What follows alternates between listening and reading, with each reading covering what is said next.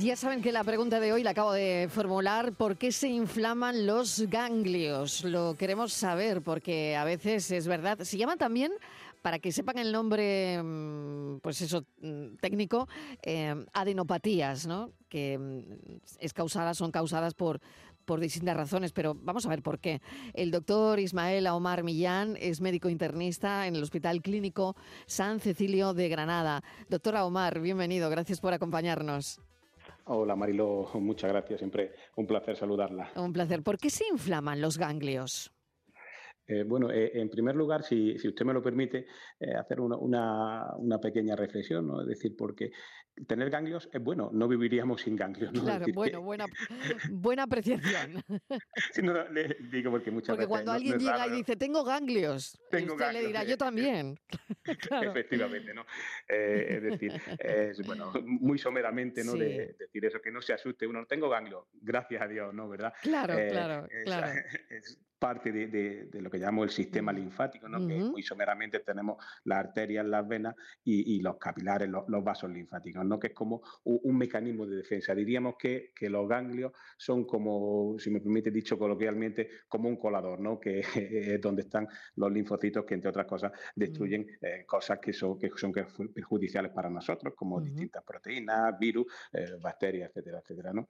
Eh, decir, bueno, ¿por qué se inflaman? Se pueden inflamar por muchas cosas, pero yo quería decir primero que es muy importante cuando una, persona, decía a nuestros oyentes, ¿verdad?, que eh, tiene ganglios, es muy importante las características que tengan los ganglios, ¿no? Eso no todos van a ser malos, ¿no? Porque, ¿Por qué se pueden inflamar? Pues fundamentalmente pueden inflamarse, o lo, más frecuente, ¿no? Suelen ser con infecciones, ¿no? Eh, si tenemos, por ejemplo, los ganglios que, tenemos submandibulares, ¿no? Debajo de la mandíbula, pues eh, infecciones eh, caries, infecciones odontológicas, pues pueden hacer que, sea la inflamación, porque, si me permite dicho un poco burdamente, es como el basurero, ¿no? Donde, para que no pasen al torrente circulatorio, para que no pasen a otro sitio, pues los linfocitos destruyen allí la, los virus o, o, la bacteria en este caso, ¿no?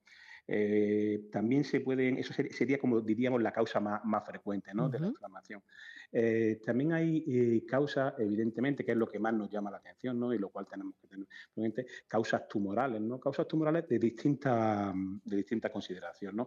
Si hay eh, lo que llamamos ¿no? el cáncer de la sangre, ¿no? Dicho, la leucemia o, los linfomas, pues cuando hay una proliferación de linfocitos o hay una, una leucemia, también pueden inflamarse los ganglios, pero tienen unas características muy distintas a las que hemos hablado anteriormente anteriormente. ¿no? Yo siempre cuando veo a algún paciente en consulta le digo, evidentemente que hay que estudiarlos, que hay que explorarlos, pero que fundamentalmente un ganglio cuando nos debe preocupar? ¿no? Pues cuando un ganglio duro, que es pétreo, que está eh, adherido a, la, a, las partes profundas, que no se puede mover, o, duele mucho o crece mucho, eso tendría que preocuparnos un poquito más.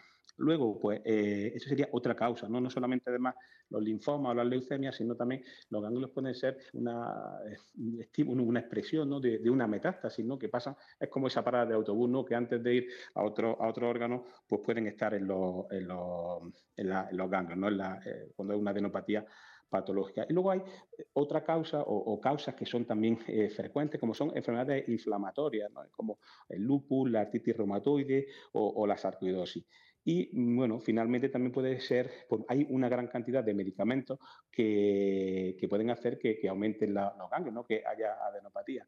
Pero como les decía, para mí lo, fundamental es eh, intentar ¿no? diferenciar las características del ganglio que tenemos, si es uno, si es mucho o, dónde está. ¿no? no es lo mismo tener uno o dos eh, solamente en el cuello a tener ya en el cuello, en la axila o en la ingle. ¿no? Eso es un poquito... Mm, muy someramente, ¿no? Dicho esto. Muy bien.